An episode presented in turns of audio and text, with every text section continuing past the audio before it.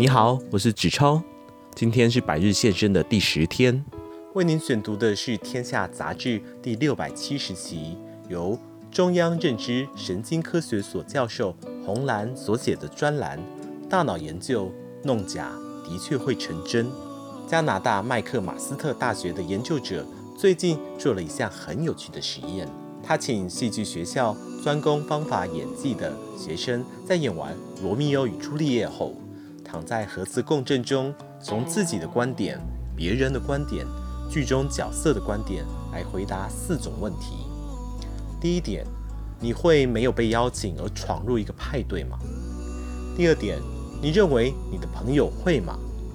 第三点。假如你是罗密欧或朱丽叶，你会告诉你的父母你爱上仇家的人吗？第四点，用英国腔回答上述问题。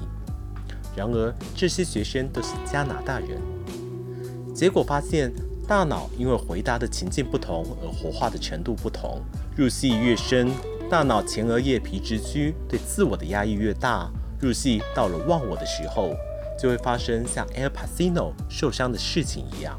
他在电影《女人香》中扮演了一个盲眼退伍军官。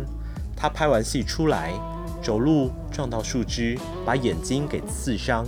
有人问他说：“怎么会走到树丛里面？”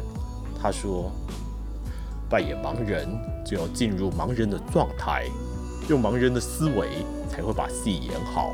我的眼睛虽然看得见，但是大脑也不再处理眼睛送进来的讯息。”就被树枝给刮伤了。他能够如此的入戏，难怪他在这部电影中拿到了金像奖。我们比较想象不到的是，口音会加强入戏的程度。演《乱世佳人》中郝思嘉的费雯丽是英国人，在戏中她需要用美国南方女性的声调说话，结果她的南方口音越流利，她的举止越像南方佳丽。京剧也是一样，不管是哪里人。